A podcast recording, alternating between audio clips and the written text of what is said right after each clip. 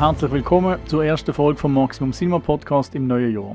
Bei uns gibt es in regelmäßigen Abständen spannende Diskussionen über Film, Kino und Serien, Hintergrundberichte über die Filmbranche und natürlich auch aktuelle Film- und Serietipps. In der heutigen Folge finden wir heraus, warum der Olivier nicht vom neuen Pixar-Film Soul überzeugt ist. Wir besprechen mit Wolfwalkers einen Animationsfilm, der bereits als heißer Oscar-Kandidat gehandelt wird. Der Alan, der Olivier und ich haben uns die zweite Season von Mandalorian angeschaut und Lola berichtet von ihrem Filmtrip ins letzte Jahrtausend. Der Podcast wird präsentiert von der Allianz, wo wie mir auch eine große Leidenschaft fürs Kino pflegt. Mut heisst einmal die Hauptrolle abgeben, zurücklehnen und genießen. Mein Name ist Daniel Frischknecht und mit mir vor dem Mikrofon sitzt auch heute wieder der Alan Matli. Hallo. Lola Funk. Hallo. Und der Olivier Santo. Hallo. Ja, wir fangen gerade an mit dem ersten Film. Wir haben uns Soul angeschaut, der lang erwartete neue Pixar-Film. Wir haben es in der letzten Folge von Onward gehabt, wo letztes Jahr recht untergegangen ist. Äh, und um Soul ist ein, ein grösserer Hype gewesen. Viele haben als quasi Nachfolger von Inside Out gehandelt. Es sind erwachsene Themen, es geht um den Sinn vom Leben oder um die eigene Existenz oder den Sinn der eigenen Existenz. Ja, und jetzt ist der Film seit dem 25. Dezember, ist auf Disney Plus draussen. Olivier, du hast dich auch sehr fest auf den Film gefreut. Deine Review auf maximumcinema.ch, die ist jetzt nicht mehr mega positiv, habe ich gefunden. Erzähl mal, wie ist es bei dem Film gegangen? Vielleicht auch noch schnell, um was es geht.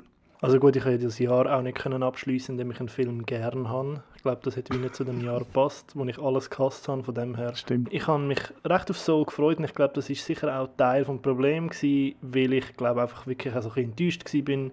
Nach Inside Out habe ich mir sehr viel erhofft. Der Regisseur vom Film ist ja der Pete Doctor, der eben Inside Out gemacht hat und Up, mhm. zwei großartige Pixar-Filme und ich habe mir sehr viel erhofft. Der Film erzählt eine Geschichte über einen Musiklehrer, der eigentlich auch sehr gerne eine musikalische Karriere verfolgen als Jazzmusiker und eigentlich ausgerechnet an dem Tag, wo alles so kommen könnte, wie er sich das erhofft, verunfallt er und seine Seele macht sich auf den Weg ins Jenseits und er versucht das natürlich zu verhindern, weil er findet, nicht ausgerechnet jetzt an diesem Tag, tut sich dann mit der Seele aus dem Jenseits zusammen und versucht eigentlich wieder den Weg zurück in seinen Körper zu finden, also nicht zu sterben in dem Sinn. Und wie Inside Out versucht er ein sehr abstraktes Konzept zu vermitteln, zu visualisieren, also auch etwas zu zeigen, was sehr schwierig zu zeigen ist. Und er schafft eine mega schöne Welt in dem Jenseits mit diesen Seelen. Also es ist der Great Before und der Great Beyond heißen die, die Jenseitswelten, wo, wo quasi die Seelen ausgebildet werden und ähm, prägt werden. Und also visuell mega beeindruckend, aber auch sehr verspielt. Und dann interessiert er sich aber an einem gewissen Zeitpunkt einfach nicht mehr für die Welten. Und ab dort geht für mich der Film dann recht in sich zusammen. Weil ich es so schade finde, dass der Film so, so spannende Welten aufbaut und irgendwie anschneiden und man auch gesehen hat, was passieren kann in Inside Out, wenn so Welten halt durcherzählt werden und mhm. ja, irgendwie fehlt das dann plötzlich, also er, er mhm. entscheidet sich dann wieder für so ein bisschen Body-Switch-Story, wo sehr unterhaltsam ist, aber halt nicht auf dem Niveau, wo man sich halt von Inside Out oder abgewöhnt ist, emotional und ab dem Punkt, wo der Film eigentlich sich dann für das nicht mehr interessiert, hat er mich dann auch angefangen kalt zu lassen. Sogar kalt? Ja, ich bin ja sowieso, ich bin sowieso her herzlos gekommen. Noch kälter? Noch kälter, ist das überhaupt möglich? Eiskalt? Nein, aber es ist für mich nicht mehr das Gleiche gewesen, wie was ich halt vom Pete Doctor gewohnt bin, wo mich wirklich mhm. irgendwie mitreißt und packt und es ist ein unterhaltsamer Film gewesen, über einen Musiker, der irgendwie versucht, zu seinem Körper zurückzufinden, aber das ist halt wie für mich einfach nicht genug. Also es ist wie... Mhm keine Ahnung, wenn ein Tarantino-Film ausläuft und sagst, ja, ist okay gewesen, dann findest du, wieso, nein, es ist ein Tarantino-Film, das muss mehr sein. Also ja. da, da, erwarte ich einfach mehr und alles darunter ist für mich halt ernüchternd. Mhm. Olivier, ich habe mich eben gefragt, als ich deine Kritik gelesen habe, nachdem ich den Film gesehen habe, ob du irgendwie New York hassest. Hm. Dein Mainly-Punkt, den du jetzt auch gesagt hast, ist ja eigentlich, dass die Charaktere wieder zurück auf die Welt gehen, auf New York, anstelle in diesen wunderschönen, fantasievollen Welten. Ich kann da dort einfach nicht ganz zustimmen, weil sonst kannst du die Geschichte gar nicht erzählen. Und bei Inside Out ist ähm, schon klar, dort bleiben die Welten eigentlich immer da, aber das ist halt auch einfach, weil die Welten im Kopf sind, sozusagen, oder? Ist immer dabei. Ja. Ja, das, das sicher, also nein, New York hasse ich nicht per se oder ich weiß nicht warum. Aber vielleicht ist es genau das. Ich glaube, in New York zeigt der Film halt etwas, wo er eben vielleicht auch die Animation nicht zwingend braucht. Also, Ja. Aber was heisst denn das, was es nicht braucht? Also was ich mega faszinierend gefunden habe, ist, dass auf die Machart, dass eben gerade das New York, wo mega schön umgesetzt worden ist, oder auch wie, wie die Menschen dargestellt werden, ich glaube, Mhm. so realistisch wie, also besser als bei Wally. Und irgendwie, ich finde das recht faszinierend. Aber ist denn das, darfst du das nicht? Nein, natürlich darf so ein Film auch in New York spielen, aber ich finde, wie wenn er mir halt, wenn er die Welten eröffnet, die er eröffnet, finde ich es dann gleich recht schade, wenn er sich dann dafür entscheidet, für etwas oder für eine Welt, wo ich jetzt irgendwie halt nicht so fantasievoll finde, wie Mhm. ähm, das Great Beyond, wo auch die Figuren extrem spannend gestaltet sind, ähm, wo meiner Meinung nach auch die besten Sprecher vom Film Mhm. castet worden sind. Alle reden sehr schönes Englisch, gell? So Yes. British English. Beziehungsweise Neuseeländisch. Echt? Oh mein Gott. Ich habe einfach das Gefühl gehabt, man spielt ja in Amerika grundsätzlich und dass der Himmel dann einfach England ist oder so. Oder weil dort oben wirklich einfach alle ähm, Figuren, die Instruktoren und so halt das Englisch haben. Okay, aber in dem Fall ist es Neuseeländisch. Die, die schön reden, kommen einfach in den Hing. Es sind zwei, zwei Sprecher, die dort, glaube ich, so ein bisschen ausragen. Zum einen der Richard Ayoade, wo man vermutlich von The It Crowd kennt oder jetzt auch in Mandalorian, wo wir nachher noch drüber reden. Und Rachel House, wo sie ist Neuseeländerin, wo man aus eigentlich allen fünf vom Taika Waititi kennt. Und das sind zwei von den meiner Meinung nach lustigsten Menschen im Moment, was ähm, Filmrollen angeht. Und ich glaube, es ist weniger, dass ich New York aktiv hasse, sondern dass ich einfach die Welt, die er dort eröffnet, so fest gern habe, dass ich enttäuscht bin, wenn er sich dann für die gewöhnlichere Storyline entscheidet, als sich noch irgendwie weiter auszutoben in dieser Seelenwelt. Ja, also finde ich schon auch, stimmt schon, weil äh, die Seelenwelt wird ja recht schön etabliert, aber sie ist dann bis auf ein paar Ausnahmen nicht zu 100% ausgenutzt worden, finde ich.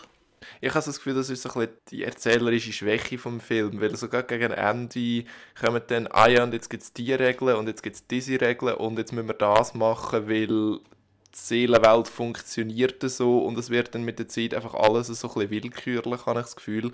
Wohingegen eben bei einem Inside-Out hast du eigentlich von Anfang an eine recht klare Vorstellung, wie die Welt funktioniert und was wieso die Sachen so sind, wie sie sind. Und da bei Soul habe ich das Gefühl, hätte das Drehbuch nochmal eine Überarbeitung brauchen Und ich habe das auch gemerkt anhand davon, dass mir ist es so ein bisschen reingekommen, dass man bei Soul jetzt verglichen mit anderen Pixar-Filmen extrem gut gemerkt hat, wo das im Drehbuch gestanden ist. Und da lassen wir die Leute brüllen, beziehungsweise da müssen die Leute schauen und denken, ah, jetzt muss ich mein eigenes Leben hinterfragen. So die leuchtend ausgeschilderten äh, Dialogziele, wo man, äh, wo man denkt, aha, ja, jetzt muss ich etwas über das Leben lernen.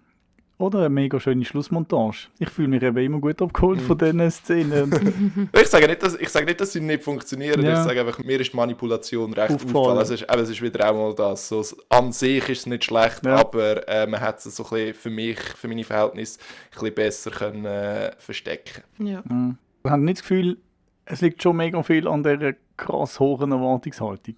Also ich habe mir jetzt heute noch mal überlegt und mich vorbereitet habe, ich habe den Film auch ähnlich gefunden, wie du gesagt hast, Olivier, so, also okay, was ja eigentlich echt brutal ist. Aber wenn ich noch mal so zurückdenke, was man jetzt so erklärt hat, ist, in dem Great Before geht es eigentlich darum, dass der Mensch oder die Seele vom Mensch muss seinen Spark finden oder seine, seine Purpose oder seine Motivation für die Person, wo man dann ist und so.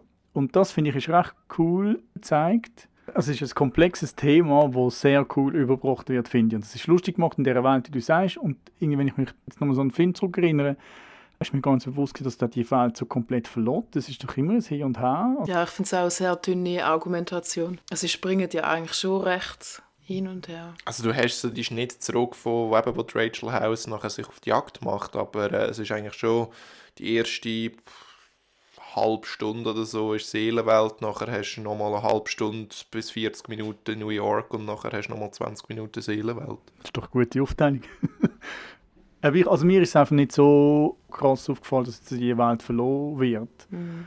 Aber was ich auch will sagen, mir ist aufgefallen, dass er mich nie so emotional abgeholt hat. Also auch das, was du sagst mit dem Manipulieren. Bis jetzt hat das bei mir Pixar immer geschafft. Und ich finde jetzt hier auch, es gibt so die äh, also Schlussmontage, gegen den Schluss vom Film gibt es eine Montage, wo, wo glaube jeder sich dann über, eben, sich über sein eigenes Leben Gedanken macht und sein Umfeld und was ist mein Purpose. Und das finde ich ist, es hat einen mega schönen Song drunter und das ist auch schön gemacht. Aber selbst dort habe ich nicht, ähm, es haben schon Gedanken zu meinem Leben gemacht, aber äh, es hat mich nie so emotional abgeholt, wie es vielleicht nicht mhm. sollte. Ich weiß auch nicht. Es ist halt auch zu direkt, finde ich. Also wie jetzt auch, ich glaube, ihr alle schon gesagt habt, dass einfach dass man checkt, dass es das in dir auslösen sollte, weil es ist das urglobale Thema mhm. schlussendlich mit der Urschuld und wieso bin ich überhaupt da und mhm. eben what's my purpose in life und ich finde, der Film macht dort einfach irgendwie so einen komischen Schritt nach vorne oder in eine andere Richtung und sagt mal, ja, es, das muss gar nicht unbedingt sein, dass du nur jetzt etwas machst, wo dein Leben ist, sondern das kann sich auch ändern und dann am Schluss ist es aber dann auch wieder so, ich finde einfach so die ganze Moral oder Ethik oder ja, die Moral der Geschichte ist jetzt nicht so super übergekommen, sie hat sich nicht ganz entscheiden können. Mhm. Es, ist so classy, classy, wie man es schon kennt, es packt alle Leute an, aber eigentlich ist es gar nicht so schwarz-weiß sozusagen und dann doch wieder classy, classy. Ich weiß gar nicht, was dein Problem ist, Daniel. Ich habe die, die Montage geschaut und dachte, ich weiß, was mein Purpose auf dieser Welt ist. Ich muss Filme wie Soul schauen und mich damit auseinandersetzen, was daran funktioniert und was nicht. genau. Wenn ich die Szenen angeschaut habe, war mein Gedanke, gewesen, die armen Animatorinnen, die Stock-Footage imitieren mussten. das ist effektiv mein Gedanke gewesen. Von dem her, ich habe mir wirklich in dem Moment null Gedanken um mein Leben gemacht. Also Ellen und Olivier, Deformation professionell. ja. Zum Thema vom Film generell. Ich habe mich gefragt, ob jetzt der für Kinder funktioniert. Mhm. Wir reden noch über Wolfwalkers, ähm, wo ich finde, funktioniert mega gut für beides. Also machen wir, glaube die meisten Animationen. Und es gibt viele, die für Erwachsene und äh, junges Publikum und Kinder funktionieren. Und bei dem habe ich das Gefühl, dass es nicht funktioniert für Kinder. Mhm. Das ist auch mein Eindruck. Mhm. Also ich habe das Gefühl, Inside Out hat dort noch viel mehr sich ums jüngeres Publikum bemüht. Mhm. Und ich habe das Gefühl, Soul fährt halt ab dem Moment, wo er jetzt in meinen Augen langweilig geworden ist, fährt er, glaube ich, an, sich so ein bisschen um sein jüngeres Publikum zu bemühen. Aber ich frage mich auch, ob das dann, also es ist eben, wir haben es gesagt, etwa eine halbe Stunde in den Film rein. Also voran finde ich ihn sehr, sehr schwierig. Also ich weiß nicht, ja. Ob das lange um das junges Publikum abholen. Und ich finde, er macht auch nicht genug. Nö. Mhm. Aber ich glaube auch bei Inside Out ist ja auch Protagonistin nur ein Kind, ein Mädchen. Mhm. Mhm. Und jetzt bei mhm. Soul ist es ja ein Typ, wie alt ist der? So 40 oder so. Ja, voll. Und ich denke, sie sind sicher nicht auf Kinder gegangen als Zielpublikum, sondern Erwachsene. Und sind dann irgendwann so zum Schluss gekommen, aber Moment mal, wir sind Pixar. Es braucht noch ein Büsi. Irgendetwas für Kinder müssen wir doch noch haben. Mhm. Ja, es ist wirklich, also ja, das, das, das stimmt. Das kannst du dir fast nicht vorstellen, aber ich, ich habe schon das Gefühl, dass die Kinder wirklich sehr schnell irgendwie vergessen gegangen sind. Was eigentlich schade ist, weil eben Pixar ist ja eigentlich sonst relativ gut drin, die Sachen zu vermischen. Aber du sagst Inside Out oder auch zum Beispiel Toy Story 3, wo ja extrem gut damit jongliert, dass es einerseits ein Kinderfilm ist, aber mhm. auch andererseits ein Film für die ganzen Millennials ist, wo mit dem ersten und dem zweiten aufgewachsen sind. Ja, ja also das ist ja das, was Pixar groß gemacht hat, dass sie, ja, dass sie Studio waren, wo quasi der Kinderfilm irgendwie für Erwachsene zugänglich macht, in Anführungszeichen. Darum finde ich es eigentlich schade, weil das ist auch wieder eine Stärke von ihnen, die sie da nicht spielen. Mhm. Und etwas, was ich auch mega gefunden habe, ist der Soundtrack von Trent Reznor und Atticus Ross. Es war noch jemand anderes dabei, gewesen, der John Baptiste. Also es ist ja wie der Soundtrack ist ja aufgeteilt zwischen Trent Reznor und Atticus Ross, haben sich so ein bisschen in die spirituellen Welten begeben und der John Baptiste hat so ein bisschen die weltlichere Sachen gemacht. Dort, finde ich, spürst du auch so einen richtigen Mut und so eine Frische, wo, also dass mhm. du zum Beispiel auch Pixar, wo bei Jazz einfach immer der Randy Newman hat, dass sie jetzt irgendwie dort eine neue Sprache reinbringen. Pixar, wo immer der Michael Giacchino hat für andere Kompositionen, die jetzt wirklich so ein bisschen über den Tellerrand raus mhm. denken, habe ich das Gefühl. Das fehlt mir dann halt bei allem anderen. Die Frische und der Mut, um so ein bisschen mit gängigen Mustern zu brechen. Mhm. Was heißt jetzt, wir finden den Film schlecht? Das ist so negativ. Nein, ich finde ihn so so lala. so so lala, ja. Nein, ich hätte ihm dann noch 7 bis 8 von 10 Vielleicht nicht 8, vielleicht 7, sagen wir so. Ja, oder einfach 6 oder 5. Also, jetzt fangen wir dann jetzt im neuen Jahr mit Zahlen an. Ich sage einfach, ich finde ihn okay, aber äh, ich merke, ich habe vor glaub, weniger als einer Woche gesehen und ist schon. Ein weiter weg. Hat sich eigentlich schon relativ bald verflüchtigt, ja. Ja, das stimmt, das stimmt. Ich habe heute am Nachmittag einfach fünfmal die Montage geschaut und heute noch nicht zuerst das Sternchen korrigieren. Aber ähm, ich habe es dann wieder zurückgemacht. Ja, also schaut euch den Film an. Auf Disney Plus kann man schauen. Schauen wird auf jeden Fall. Ja. Kommen wir zum zweiten Film. Wir haben uns nochmal einen Animationsfilm angeschaut. Einen, der ganz anders daherkommt als Soul. Und zwar ist das Wolfwalkers von Tom Moore und dem Ross Stewart. Er ist auch auf Apple TV Plus veröffentlicht worden. Ja, und der ist vom irischen Animationsstudio Cartoon Saloon. Die haben zum Beispiel auch Song of the Sea, mega schönen Film gemacht. Und die zeichnen sich durch einen sehr speziellen Animationsstil aus. Ja, Lola, kannst du mir schon erzählen, um was es im Film geht? Ja, die Geschichte spielt im, in der Mitte vom 17. Jahrhundert in Irland. Und es geht um ein junges Mädchen namens Robin, die wohnt mit ihrem Vater in dem Dorf und sie ist halt Engländerin. Und ihren Vater ist Wolfsjäger, weil das Dorf hat irgendwie Probleme mit Wölfen, die gerade im Wald nebenan wohnen. Und die Robin ist halt ein Mädchen, wo irgendwie eigentlich den Haushalt schmeißen sollte, weil die Mutter verstorben ist. Aber sie interessiert sich grundsätzlich nur fürs Jagen und wird auch die Wölfe jagen und begibt sich dann in den Wald und ähm, findet dann heraus, dass es gar nicht nur unbedingt Wölfe gibt im Wald, sondern auch Kreaturen namens Wolfwalkers, wo tagsüber Menschen sind und in der Nacht Wölfe. Ja, das ist die Prämisse.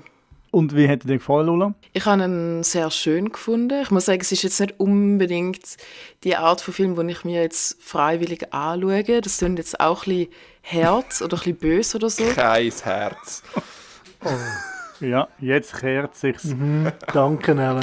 ja, jetzt habe ich auch gezeigt, dass ich kein Herz habe. Ich denke, der Film ist allerdings für, anders wie Soul, für alle Altersgruppen zugänglich. Und was dahinter steckt, ist halt natürlich auch der Konflikt, wo der Ellen ganz sicher viel mehr darüber weiß von Irland und England, dass nämlich die Engländer die Iren irgendwie versklavt haben.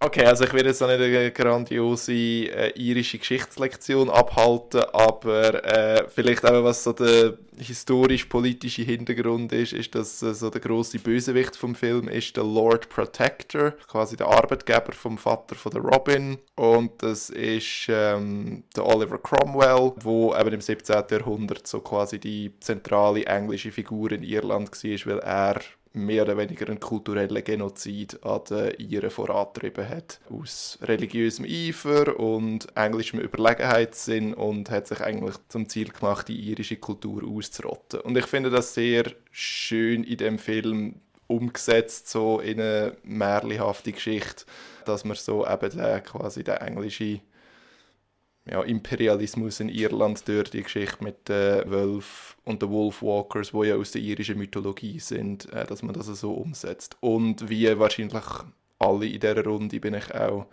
ziemlich begeistert von der Animation, halt einfach weil sie sehr originell ist, weil alles extrem detailreich gezeichnet ist und auch sich Stilmittel wie Splitscreens oder abstrakte Perspektiven bedient und das hat für mich auch so ein bisschen die paar wenige Defizite, die mir aufgefallen sind, ausgeglichen. Wie zum Beispiel das, ja, man hat jetzt die Geschichte von einem Kind kommt aus einer Familie, wo etwas hasst und nachher stellt sich heraus, dass das Kind das, mhm. was die Familie hasst, eigentlich liebt und super mhm. findet und muss dann äh, die Familie und den Rest von ihrem Dorf davon überzeugen, dass die Sache, wo alle für böse halten, eigentlich gar nicht böse ist. Das ist mhm. so ein bisschen, ja, so ein bisschen 0815. Aber... Ähm, so ein altes Märchen. Genau, ja. Aber ich finde, äh, für das ist der Film trotzdem ziemlich mitreißend und äh, eben wunderschön gemacht.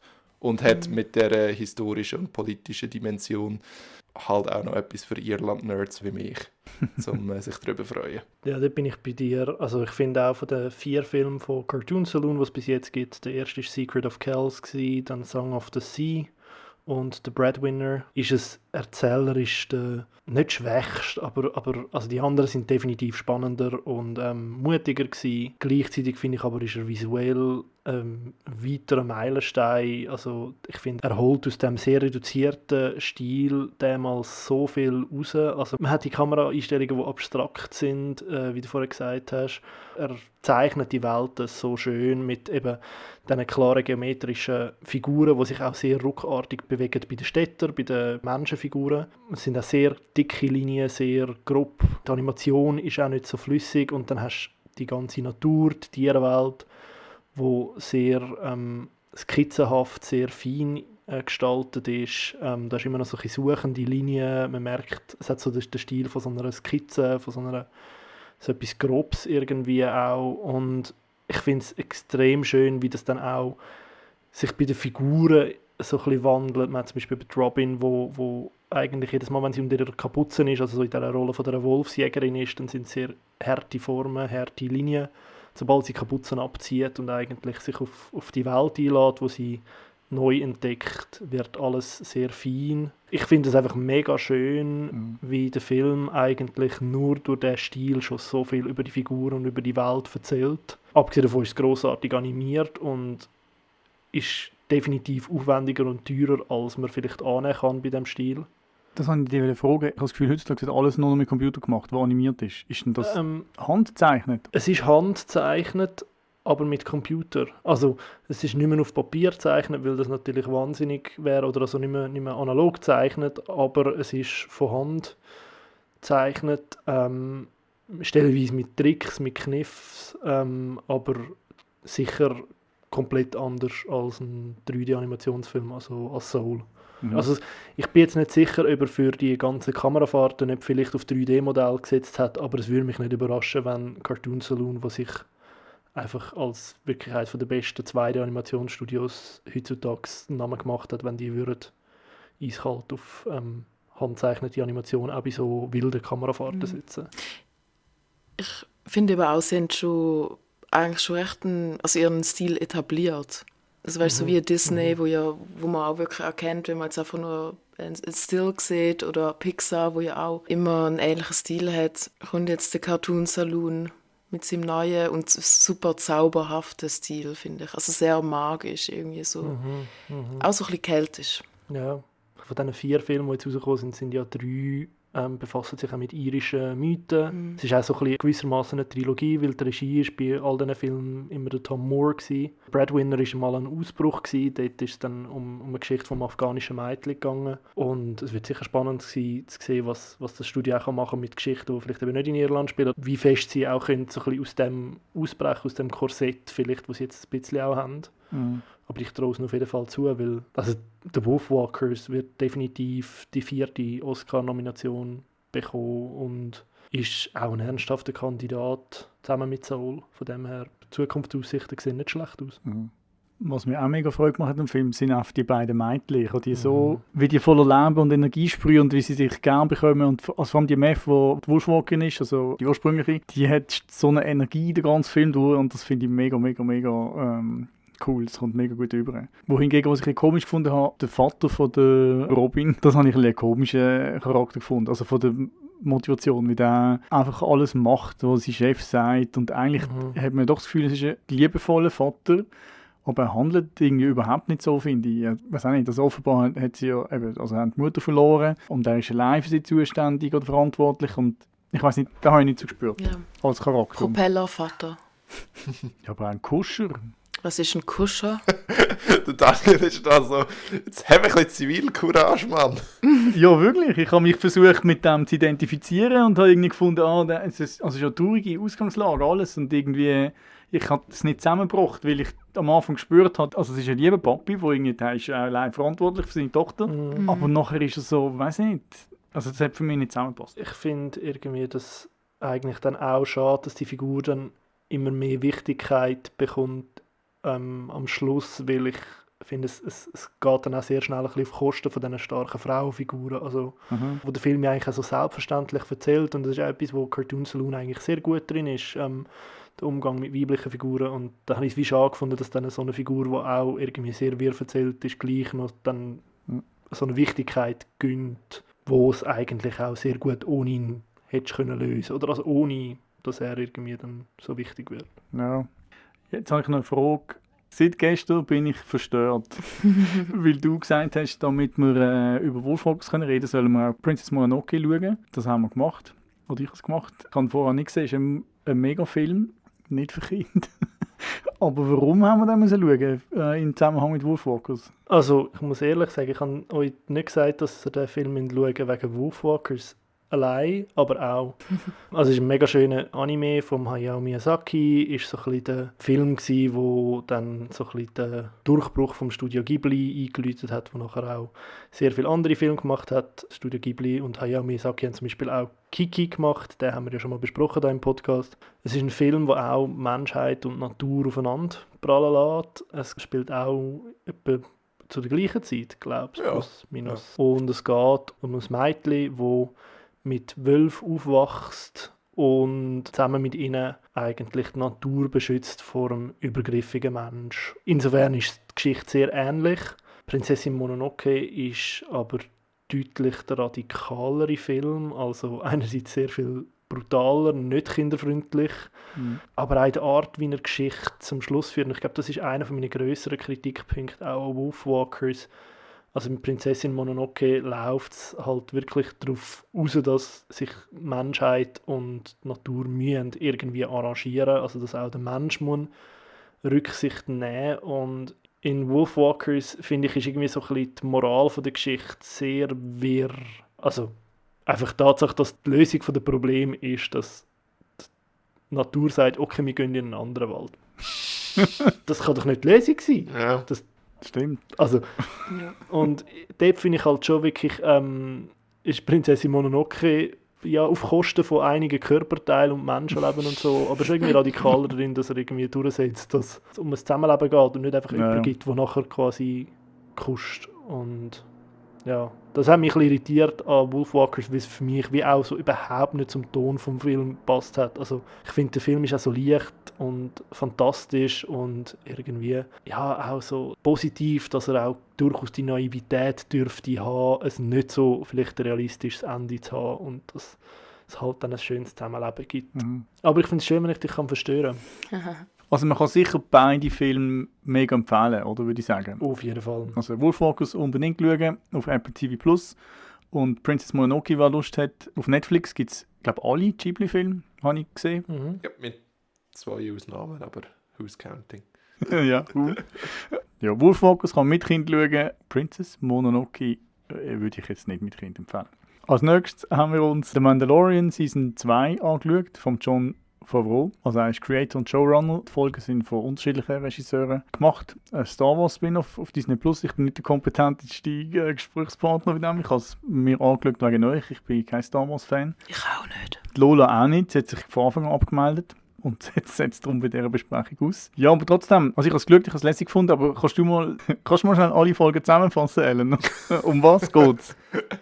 Also grundsätzlich bei The Mandalorian geht es darum, die ganze Serie spielt knapp fünf Jahre nach dem Ende von Return of the Jedi. Also das Empire ist besiegt, würde man meinen. Aber äh, so ein bisschen Hintergrundrauschen von der ganzen Serie ist, dass die neue Republik versucht, sich so ein bisschen ähm, zu etablieren als neue äh, Regierungsform in der Galaxie, während die Scherben vom Empire versuchen, äh, wieder zurück an die Macht zu kommen.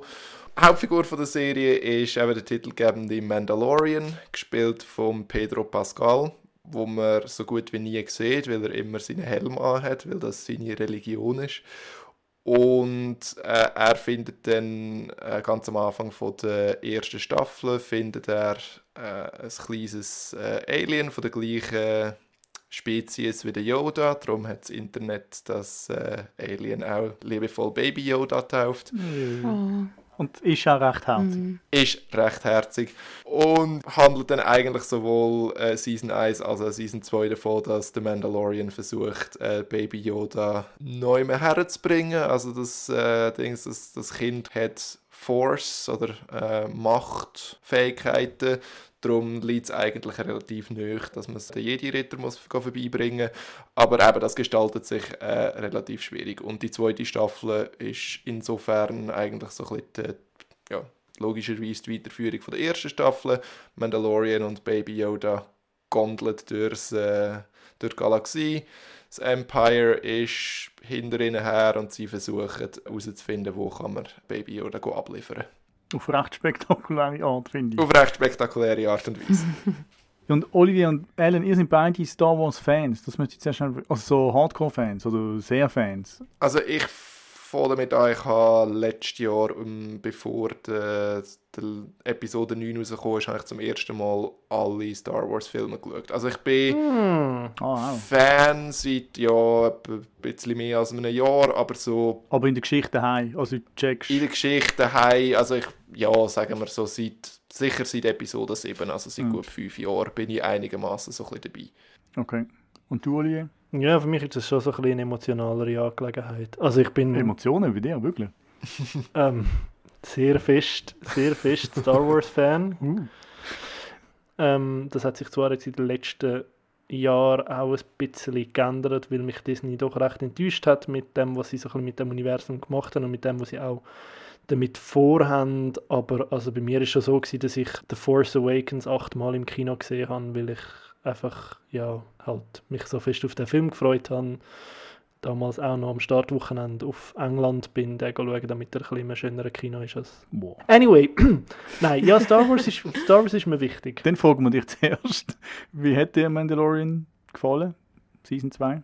Ja, ich bin ein bisschen ernüchtert von allem, was in den letzten Jahren passiert ist mit Star Wars. Und darum habe ich so das Gefühl, ähm, The Mandalorian ist so ein bisschen Joe Biden-Präsidentschaft von Star Wars.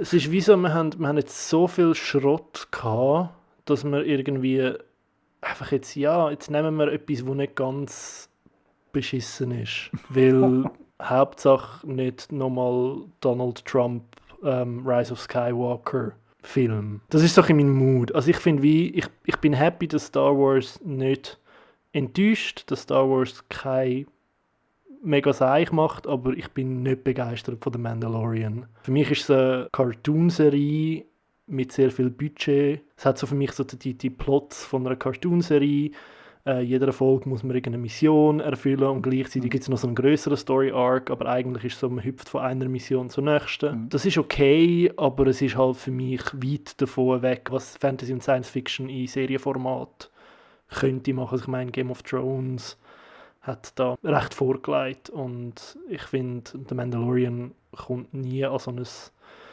Erzähl- und Worldbuilding-Niveau an. Und ich finde, The Mandalorian stützt sich auch immer wieder sehr fest auf altbewährt, wenn man so ein bisschen die Ideen ausgehen könnte. Und ja, das ist schade, aber ähm, eben besser als nochmal ein Rise of Skywalker. Mhm. Helen? Ja, mir geht es ein bisschen gleich wie im Olivier. Also, eben, ich, ich finde äh, der Vergleich von Rise of Skywalker mit dem Donald Trump finde ich absolut gerechtfertigt. Und von dort her, ich glaube, ich finde den Mandalorian ein bisschen besser als der Olivier. Also du findest den besser als mich? Ja. Olivier ist so solid 5 von 10 und Serie so 6,5 von 10. Der Bill Clinton von Star Wars. Christ. Olivier Down, Olivier Down. Nein, also ich habe Season 1 und Season 2 habe ich gerade hintereinander geschaut. Wo Season 1 von Mandalorian rausgekommen ist, habe ich die nicht geschaut. Und jetzt eben für einen Podcast habe ich mich ergeben. Und mein Fazit, nach so ziemlich jeder Episode von der ersten Staffel Mandalorian ist mein Fazit gewesen, ja, ich bin unterhalten. Es ist so ein mhm. Adventure of the Week Samurai Western, mhm. äh, wie man es irgendwie so in Serial-Form in den 50er Jahren hat können sehen. Und die zweite Staffel ist so ein bisschen noch mehr das, einfach mit noch mehr Aufwand, noch, noch ein bisschen mehr Budget nehme ich an. Mhm. Viel mehr Action auch, oder? Ja, ein bisschen mehr Action. Und aber es hat mir gefallen, ich habe es unterhaltsam gefunden, außer ja, vereinzelte Szenen, Sequenzen, vor allem, das spoil ich jetzt nicht, aber in der allerletzten Episode von der zweiten Staffel hat es mich so ein bisschen verloren. Ich kann das auf Twitter nachlesen. Genau, ja. Aber ja, also eben, ich, Enttäuschung hat bei mir nie eingesetzt, mhm. weil ich nie so viel erwartet habe. Und auch weil eben meine Geschichte mit Star Wars emotional recht überschaubar ist. Aber ich bin mhm. begeistert von The Last Jedi und The Empire Strikes Back. Und den Rest finde ich gut, serviceable, aber äh, ist jetzt nicht so etwas, wo mir sehr neu am Herzen liegt und von dort her eben Mandalorian ist okay, aber ist jetzt nicht ähm, die, die absolute Überserie. Also ich finde, die Serie ist deutlich besser geworden jetzt mit der zweiten Staffel erzählerisch, dass ich ihr zutraue, dass sie jetzt noch besser kann werden in der mhm. Zukunft, dass ich das Gefühl habe, so, es ist schon ein Schritt gemacht worden, es sind auch coole Regisseure an Bord geholt worden, also zum Beispiel Robert Rodriguez. Vielleicht meine Lieblingsepisode. Ja, es ist eine sehr gute Episode, vierte Regie bei einer, ähm, der Carl Weathers, ich glaube das erste Mal am Regie führen, also er spielt eigentlich in der Serie mit und hat Regie geführt bei einer Folge und so, also auch schauspielerisch tauchen da mit Gesichter auf und findest, oh, wow, nice. Also Rosario Mega. Dawson ist zum Beispiel zu sehen als Ahsoka Tano. Ein cooler Charakter. Ja, und Bill Burr finde ich auch so Ja, der Bill Burr ist, hat mir in der ersten Staffel überhaupt nicht gefallen. Mhm. In dieser Staffel sein Auftritt sehr cool. Ja, mhm. definitiv. Also ich finde, die Serie ist deutlich besser geworden in der zweiten Staffel, aber ich bin immer noch so ein bisschen, vor allem die Schlussszene von, von dieser Staffel ist sehr ernüchternd gewesen, aber ich glaube, wir dürfen jetzt noch nicht darüber reden, aber mhm. alle, die sich spoilern wollen, können das einfach im Internet anschauen. Also mir ist es gleich gegangen wie euch. Ähm, was ich halt immer ähm, weil ich mich überhaupt nicht mit Star Wars auskenne, habe ich vor allem in der ersten Folge habe ich mega lange immer das Gefühl gehabt, ich muss hier alles wissen, um was es geht und mega viel Vorwissen haben und, und darum bin ich glaube auch in der ersten Folge bin ich überhaupt nicht reingekommen. Also erste Folge von der ersten Staffel? Sorry, erste Staffel. Erste mhm. Staffel habe ich eigentlich langweilig gefunden. Dort habe ich mich so wie durchgekämpft. Ich habe es okay gesehen und ich habe es wirklich, hat mir, hätte ich jetzt auch niemandem empfohlen. Und bei der zweiten ist es mir ganz anders gegangen. Vielleicht habe ich dann einfach auch mehr reingegeben, ich weiß auch nicht, aber die zweite habe ich wirklich sehr unterhaltsam gefunden. Ich habe coole Charaktere gefunden, ich habe mich viel mehr mit den Leuten identifizieren ich habe es spannend gefunden, ich habe mitgefiebert. Der Baby Yoda ist mir nicht mehr so auf den Sack, den habe ich aber gern bekommen.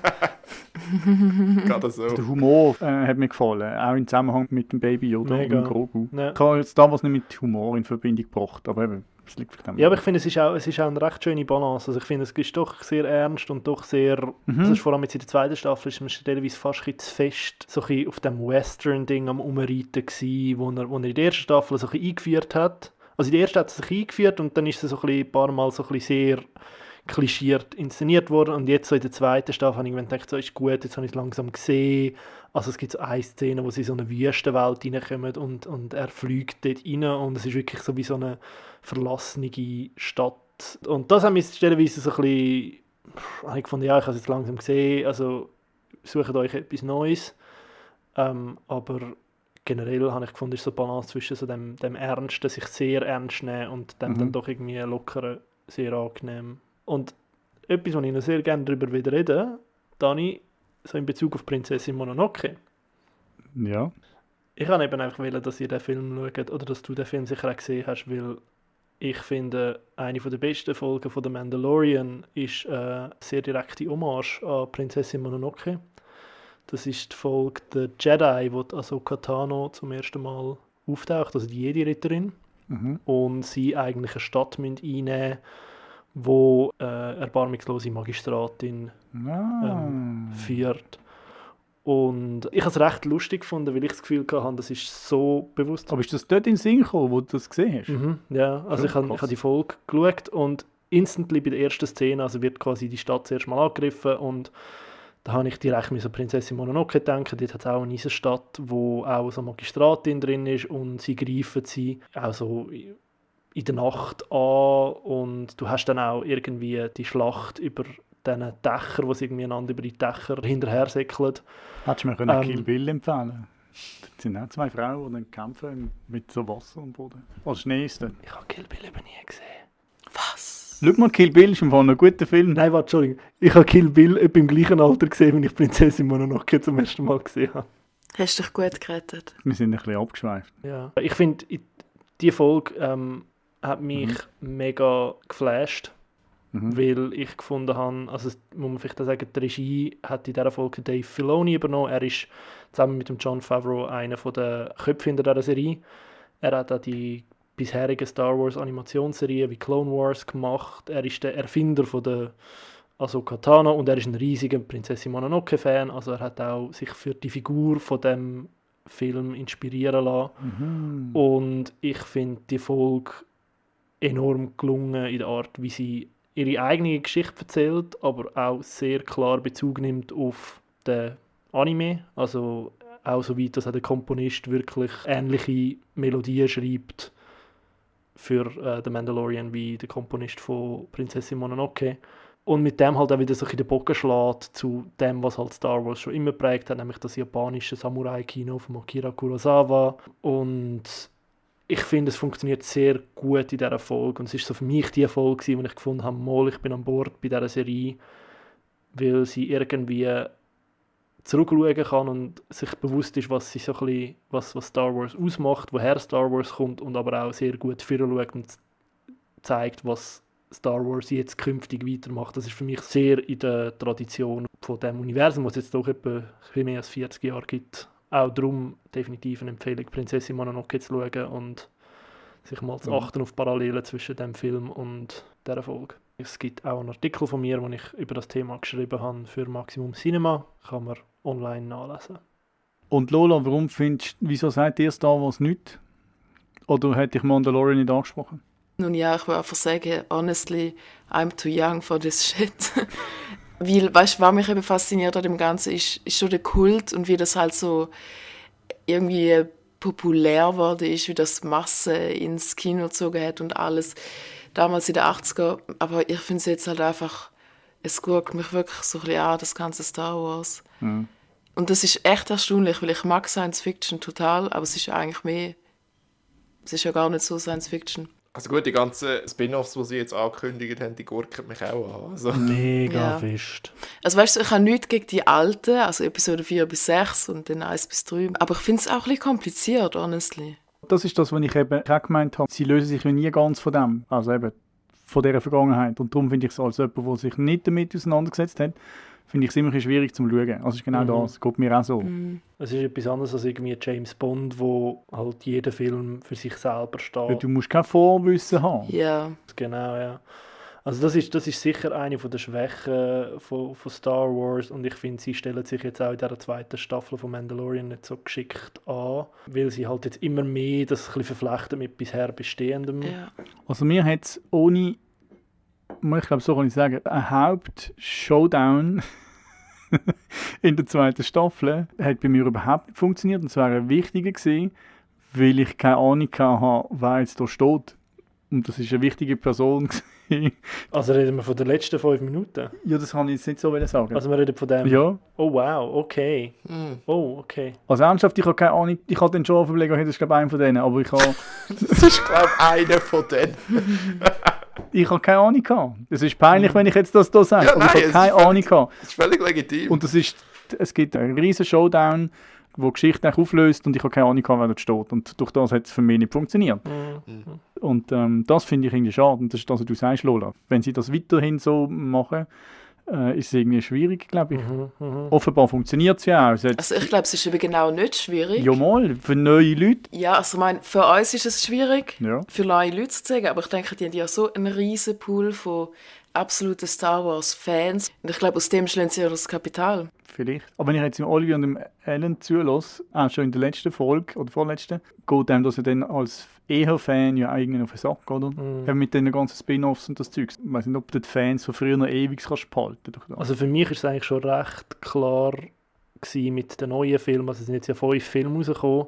Ich weiß nicht, wie lange die Leute mitmachen, vor allem wenn du ihnen halt nicht immer gute Kost lieferst. Wenn du ihnen immer das Gleiche gibst. Ja. Jetzt halt auch allgemein auf die Spin-Offs bezogen. Das Ganze krankt irgendwie daran, dass alles, was irgendwie mit Star Wars zusammenhängt, spielt einfach in der Bubble von diesen drei Trilogien. Also vor allem von den ersten beiden. Und es ist so, du hast eine ganze Galaxie mit, einer, mit x hunderte von Extended Universe Romanen und Comics und was auch immer. Aber letzten Endes läuft es einfach gleich doch wieder auf äh, ja, die gleichen fünf Figuren raus oder die, die gleichen drei Konflikte.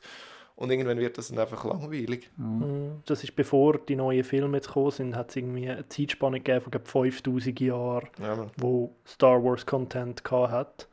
Und dann haben sie für die neuen Filme, halt, wie müssen so ein bisschen Tabula Rasa machen haben extrem viel gekillt. Also wieso sind einfach all die Sachen sind nicht mehr wahr gewesen oder nicht mehr Teil von dem Kanon gewesen.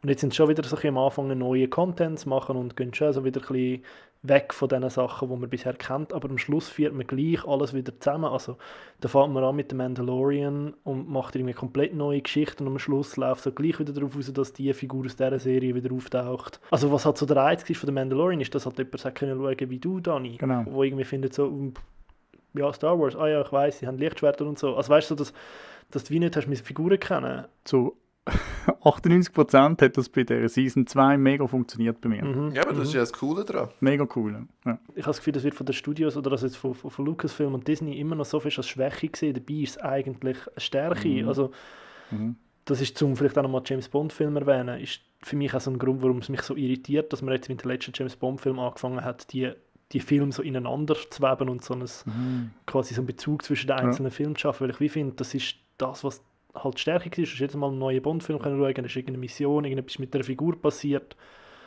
Aber es ist für sich, du hast nicht müssen noch die fünf vorherigen Filme zu sehen. Ich habe das Gefühl, das ist längerfristig nicht eine Lösung, die das Publikum bei der Stange behaltet. Also die nächsten 30 Jahre vielleicht schon und dann lassen wir noch. Ja, und auch der Mandalorian geht weiter, Season 3. Und man erwartet, dass äh, Weihnachten 2021 als released wird. Ja, wer sich das zwei heute anschauen kann, das machen auf Disney+. Plus. Und Prinzessin Mononoke gibt es auf Netflix. Das ist noch clever, wie du das da eingefädelt hast mit der Ja. Princess Mononoke. Lola, du bist zurück aus Österreich Ja. und hast uns gesagt, wo wir eben vom Mandalorian verschwätzt haben, hast gesagt, du hast A, keine Lust und B, bist du gerade im letzten Jahrtausend filmmäßig. Was hast du denn da angestellt?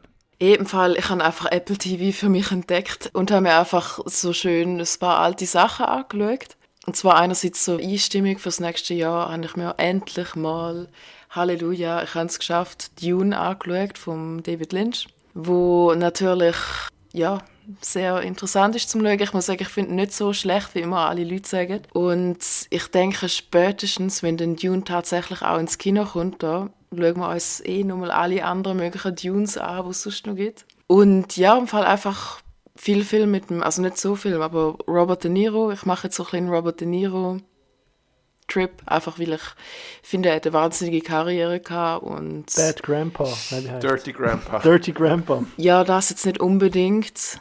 Ich bleibe immer noch im letzten Jahrtausend und vielleicht auch die Irishman. Was würdest du denn dort rausheben? Also war, was ich sehr interessant gefunden habe zum Schauen und auch absolut schockierend, ist Once Upon a Time in America von Sergio Leone. Ellen, habt du? Ja, ich, Ellen, ich finde ihn schon auch gut, aber honestly, ich habe mich einfach gefragt, was hat der Typ für ein Problem mit Frauen? Es werden wirklich viel, viel Frauen einfach schlecht dargestellt und zum ganz direkt zu sagen, unnötig vergewaltigt. Ich muss sagen, ich habe den Film seit zehn Jahren nicht mehr gesehen. Also. Ihr müsst im Fall mal schauen, es ist recht auffällig, wie die Sachen in dem Film verbraten werden. Okay. Also so beiläufig. Ich habe ihn nicht gesehen. Also was halt auch wirklich so für Spaghetti-Western typisch ist, und der Sergio Leone kommt ja von Spaghetti-Western, aber das ist ja eigentlich, ich meine, es geht um eine Truppe von jungen Jungs, wo im jüdischen Teil von, von New York aufwachsen und sich halt so ein bisschen und dann irgendwie helfen, Alkohol zu schmuggeln und das spielt während der Prohibition und so. Und es ist ein Film, der geht 3 Stunden 50 Minuten. Das sind drei Folgen von Mandalorian. Ich kann das nicht mal richtig sagen. Mandalorian. Mandalorian-Episoden sind einfach nicht so lang. Halbe Stunde bis höchstens drei Viertel. Siehst du, habe ich in dieser Zeit schon praktisch die ganze Staffel gesehen. Nein, ich finde das einfach interessant, alte Filme zu schauen. Ah ja, und True Romance habe ich noch gesehen und Heat. Beide super. Okay. Und die kannst du alle empfehlen, wo du jetzt geschaut hast, die vier. Ja, die kann ich alle, alle empfehlen. Also vor allem True Romance habe ich super gefunden. Das ist einfach, einfach richtig, richtig, richtig amerikanisch.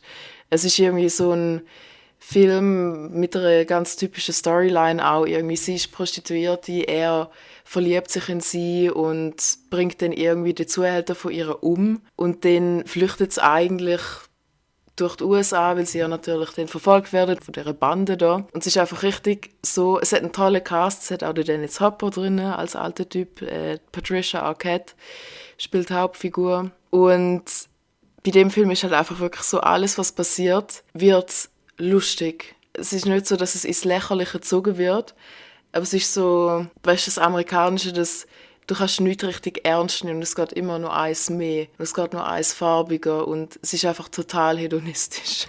Und ich habe das eine sehr schöne Unterhaltung gefunden und tolle Cast. Und Heat ist sowieso das ist der erste Film, wo der Al Pacino und der Robert De Niro zusammengekommen sind. Also zusammen in einem Film oder so. Und das ist ein Klassiker aus den 90ern. Also einfach so, ich denke, weißt du, auf den Streaming-Plattformen, auch Netflix und so, ich benutze das viel eher, um mir alte Filme anzuschauen, wie die allerneuesten Serien. Sagen wir, glaube ich, auch, ist jetzt ein bisschen Zeit dafür, weil nichts Neues oder wenig Neues rauskommt, Kinos zu sind, mhm. wenn die neuen Sachen schon alle gesehen haben. Ja. Aber ja, heute finde ich auch geil, das ist ein cooler Film. Gut, wir kommen ans Ende dieser Folge. Vielen Dank fürs Zuhören. Die nächste Folge vom Maximum Cinema Podcast erscheint in zwei Wochen. Es verabschiedet sich der Olivier Samto. May the Force be with you. Der Alan Motley. And also with you. Lola Funk. Tschüss zusammen. Und ich. Herzlichen Dank an die Allianz, die den Podcast präsentiert. Die heutige Folge ist von Joel Singh und mir, Daniel Frischknecht, produziert worden. Wenn mir dir gefallen, empfehle uns weiter und abonniere uns in der Podcast-App von deinem Vertrauen. Eure Infos und auch bisherige Folgen findest du auf maximumcinema.ch podcast. Ciao!